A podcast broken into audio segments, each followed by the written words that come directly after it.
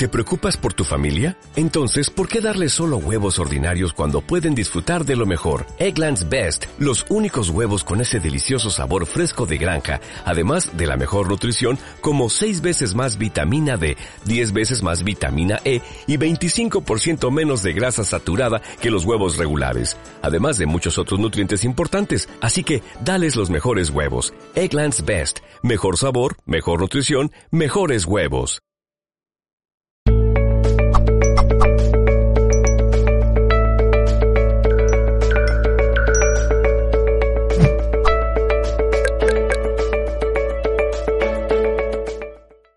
Saludos amigos, amigas, muy bienvenidos como siempre a un nuevo directo de Mindalia.com.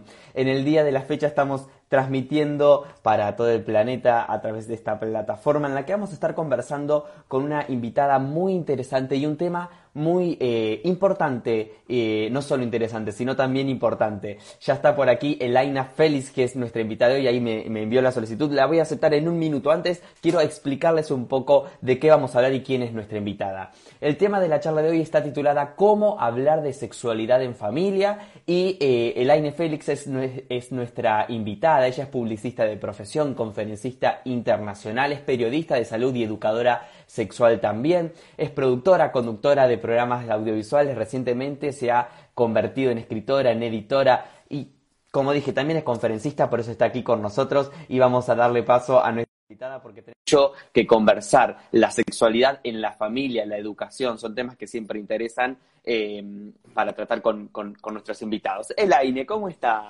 Hola Gonzalo, todo muy bien. Gracias por la invitación. Bueno, es un placer tenerte aquí Gracias. con nosotros, poder aprender un poquitito más de, de, de, desde tu palabra, desde tu perspectiva y tu, tu información. La educación eh, sexual en la familia. Quiero, quiero que arranquemos por, por diferenciar sexo de sexualidad. Sí, qué bueno que comenzaste por el principio, porque mucha gente no sabe la diferencia y hablar de sexualidad no es lo mismo que hablar de sexo, no es lo mismo que hablar de posiciones sexuales, de Kama Sutra, ni de todo lo que hacemos con nuestros genitales, que eso es genitalidad. Cuando las personas hablan de sexualidad, hablan de su manera de relacionarse con el mundo, cómo se sienten con su cuerpo, de su manera de pensar, de sus valores. La sexualidad es parte de nuestra identidad y conforma mi esencia en el mundo, como yo te saludo de acuerdo a cómo me siento como mujer, cómo me relaciono con las otras mujeres, cómo me relaciono con los hombres, de acuerdo a mis aprendizajes de mi rol de género cómo yo me manejo a nivel sexual, de acuerdo a mi autoestima, de acuerdo a cómo me siento con mis genitales, a todos mis aprendizajes en infancia, eso es sexualidad. Sexo es una palabra que nos diferencia de dos grandes grupos, mujeres y varones de acuerdo a los genitales y a los cromosomas con los que nacimos. Y también se refiere a la práctica sexual. Entonces, entendiendo esas diferencias, lo que propongo es que hablemos de sexualidad, no de sexo. Perfecto, perfecto. Cuando hablaste de sexualidad, hiciste referencia a el rol de género. ¿A qué, qué, qué, qué significa esto? Los roles de género son todos esos comportamientos establecidos socialmente para poder diferenciar a, las, a, lo femenino de lo masculino. El rol de género es lo que la sociedad dice que deben hacer los hombres para considerarse masculinos y el rol de género, en el caso de nosotras, que somos mujeres, establece los comportamientos y actitudes que la sociedad considera adecuados para considerarnos femeninas. Y esos roles de género entran dentro de una categoría extremista que es el heterosexismo y sobre todo el sexismo, que son roles de géneros establecidos que nos enmarcan en cajones que nosotros lamentablemente no siempre cumplimos porque invisibiliza nuestra diferencia humana. Donde tú me dices a mí que yo tengo que cocinar para ser femenina, es un rol de género, es una actitud que nosotras tenemos establecidos solamente porque nacimos con vagina, pero puede ser que a mí no me guste la cocina, puede ser que yo no tenga ninguna aptitud para cocinar y eso no me hace poco femenina. Pero según el sexismo, eso me dice que ella es rara y eso dice que quizás ella no sea tan femenina, entonces lo que tenemos es que atacarla para que aprenda a cocinar o hacerla que se sienta menos mujer porque no sabe cocinar y no sabe atender a un hombre. Entonces todo eso se deconstruye desde la educación sexual. Excelente.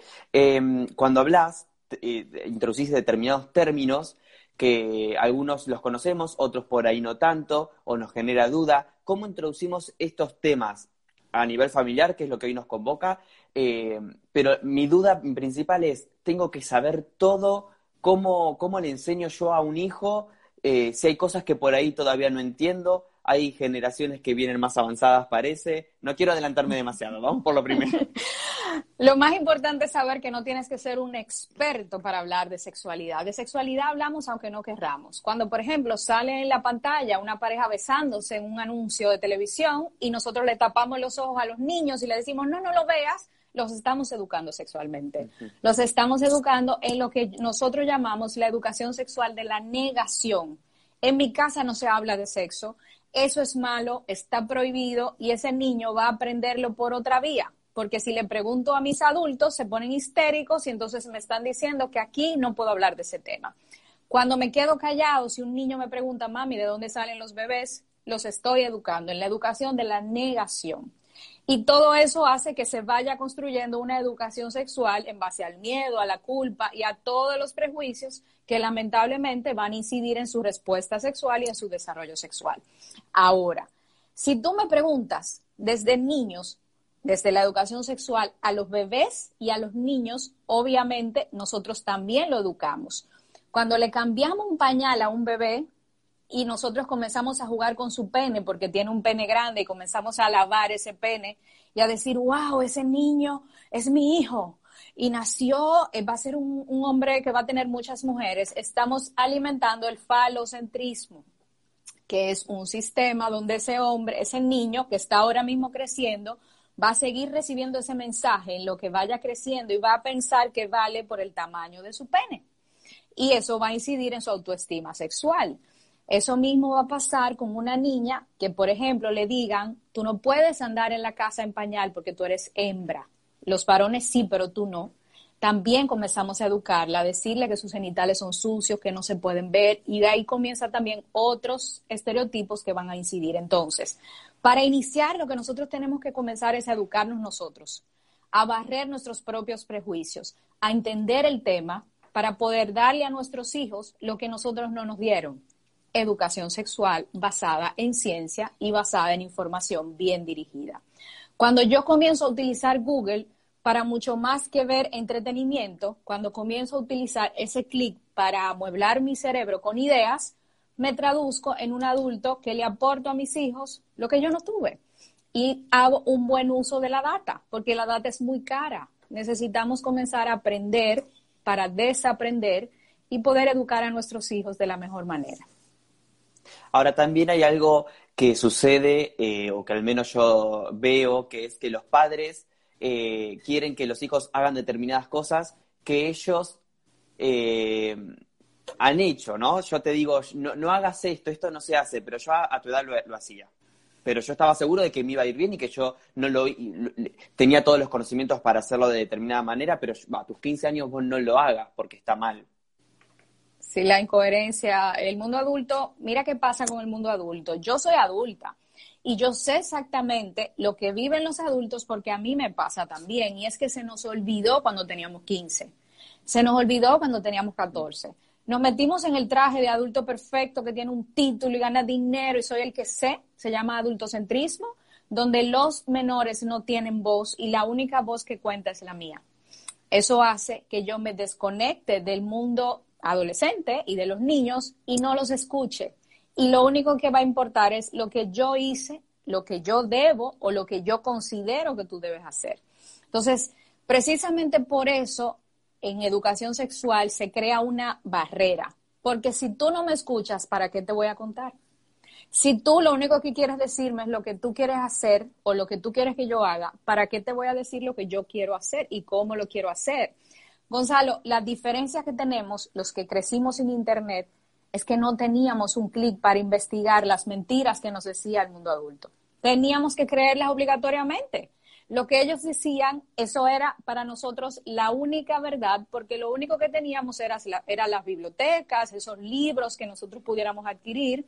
Pero ustedes y todos los chicos que están naciendo en una generación donde hay información disponible a un solo clic, tienen la gran ventaja de poder confirmar cuando el mundo adulto les está mintiendo. cuando el mundo adulto no está siendo honesto, cuando el mundo adulto los está irrespetando.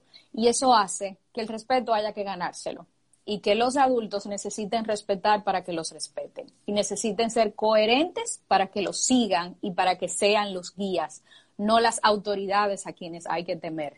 Y eso es parte de la educación sexual. Excelente. Bueno, ahora quiero eh, retomar un poco el comentario que dejé atrás, que es las nuevas generaciones.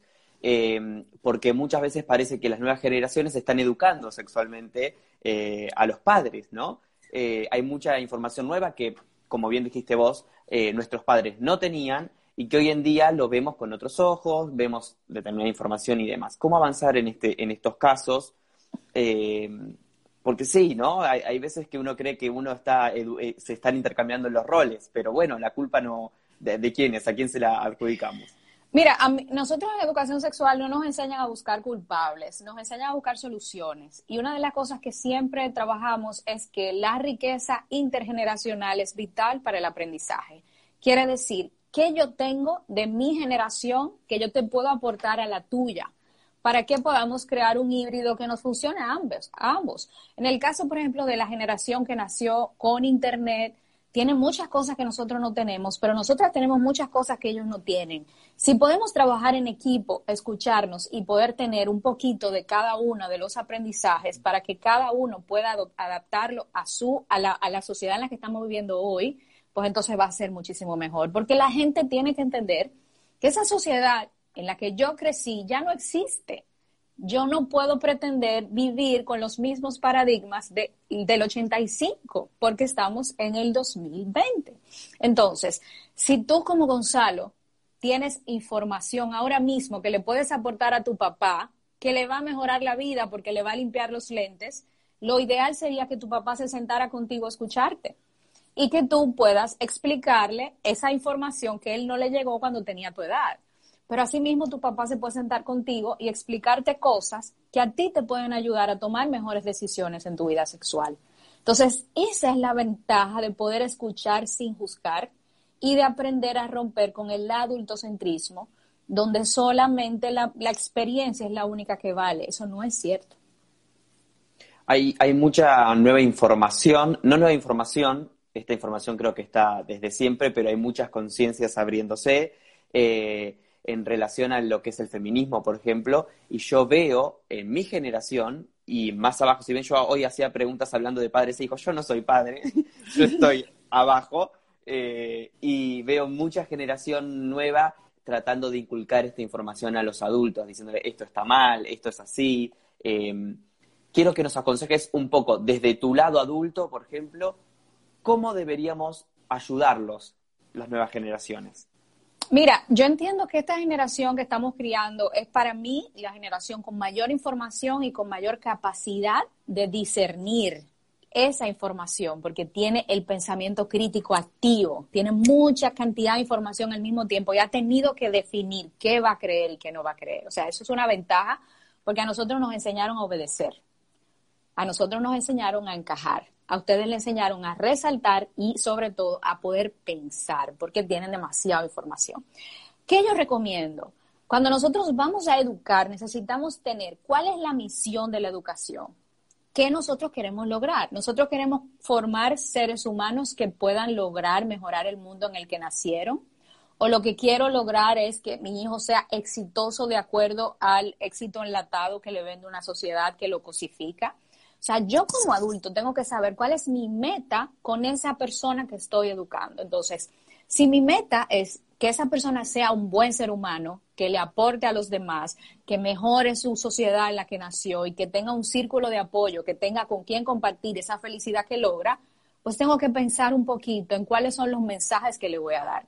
El feminismo es un movimiento que habla de una igualdad de oportunidades, igualdad de derechos, donde todos somos incluidos. Pero dentro del mismo feminismo hay extremismos, como en todo, como lo hay en la religión, como lo hay en la política. Entonces, tú necesitas tener la suficiente capacidad para poder coger y dejar lo que tú quieres para que esos niños que estás formando tengan una relación equitativa en un mundo que necesita humanos que no tengan roles, humanos que no se sientan superiores a los demás, donde tú y yo, independientemente de los genitales que tengamos, podamos vernos como iguales, que podamos tener las mismas oportunidades de desarrollarnos. Entonces, para mí, el feminismo es un punto de partida muy bueno, pero necesitamos saber qué coger del feminismo, porque como todo, tiene extremismos.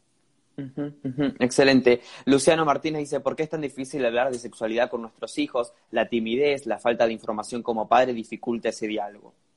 Sí, esas son de las cosas que lamentablemente nosotros tenemos que trabajar y desde la educación sexual le damos las herramientas a los padres para que entiendan que el miedo, el silencio, lo que hace es exponerlos más que ese silencio ya no funciona porque ellos están buscando la información que no le está dando papá y mamá.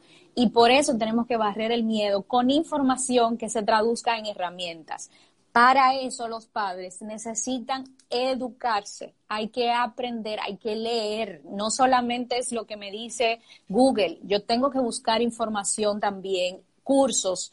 Hay muchísima información disponible para que podamos cambiar el silencio por una educación bien dirigida.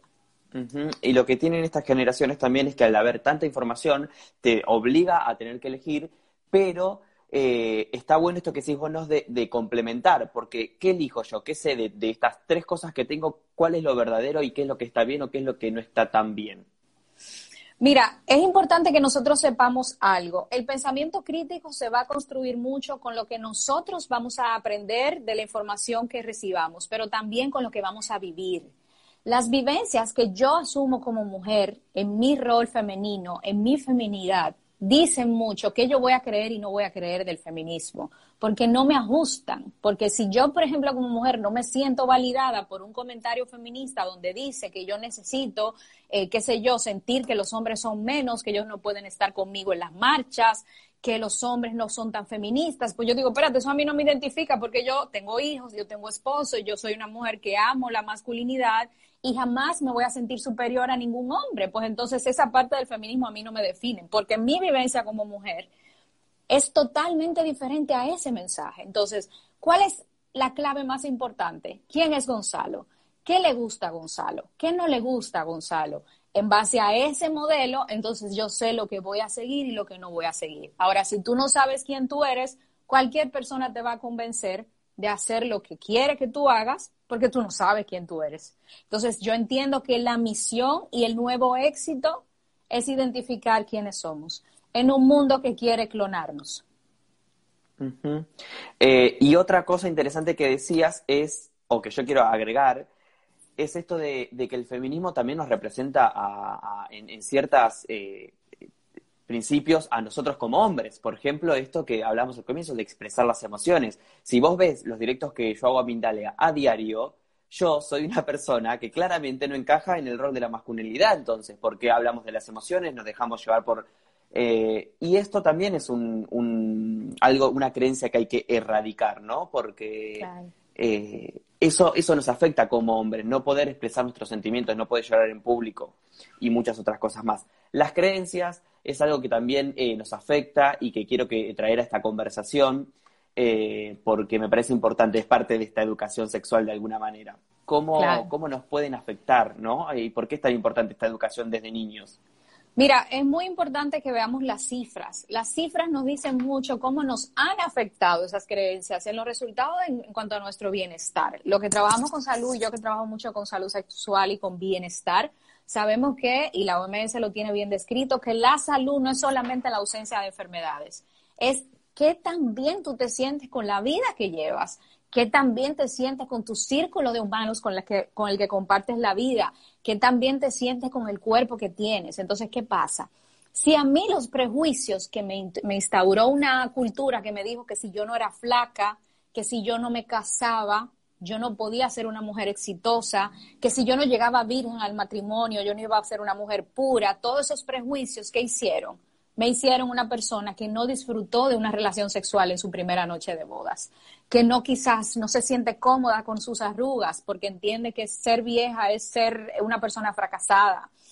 Y todos esos prejuicios se van traduciendo en ataques de depresión, en personas que mueren en un quirófano, en hombres que quieren hacerse una, una extensión de pene porque sienten que tienen un micropene, en niñas, que, en adolescentes que están teniendo sexo anal para no perder un tejido que se puede romper hasta montando bicicleta. O sea, todos esos prejuicios están traducidos en cifras que impactan la salud de las personas. Y es una de las situaciones que hace que nosotros desde la educación sexual tengamos el aval para removerlos con información, para que no sigamos teniendo esas cifras, necesitamos cambiar algo. ¿Y cómo lo podemos hacer? Con educación para poder barrer todas esas basuras mentales que nos introdujo un sistema que al final de cuentas nos manipuló de una manera negativa y se tradujo en enfermedades no transmisibles como la que acabo de mencionar. Bueno, entonces un poco resumiendo lo que hablamos hasta ahora es educar los padres primero, ¿no? Recibir esta, esta educación de, de la nueva información que se tiene para poder transmitir esta información a las nuevas generaciones. ¿Y en qué ejemplo claro nos puede llegar a dar o práctico de de cómo nos puede ayudar, cómo le puede ayudar a ese niño eh, a futuro tener educación sexual temprana y cuál sería la edad correcta, si es que la hay, eh, para recibirla. Te voy a poner un ejemplo claro. Un niño de cuatro años que, por ejemplo, sabe que su pene se llama pene, que no se llama pistolita, por ejemplo.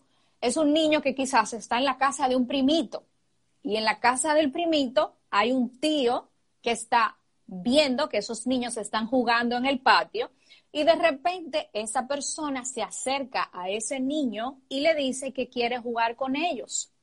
El niño obviamente se involucra en el juego y el adulto identifica que es un niño que no está educado sexualmente.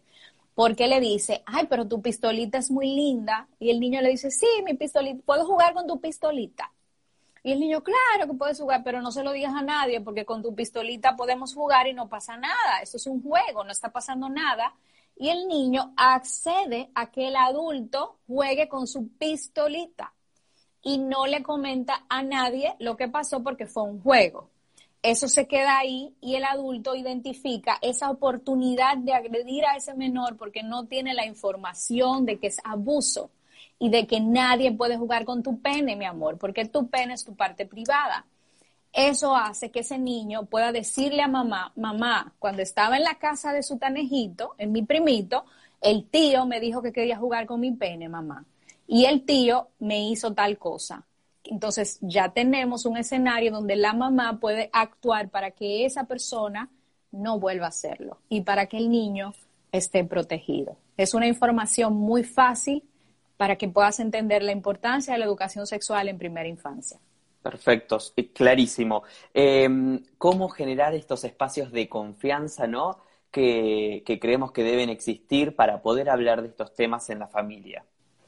Mira, lo más importante es que papá y mamá entiendan que esos espacios son cotidianos. No es una gran conversación donde nos vamos a sentar, siéntense, vamos a hablar de sexualidad. No.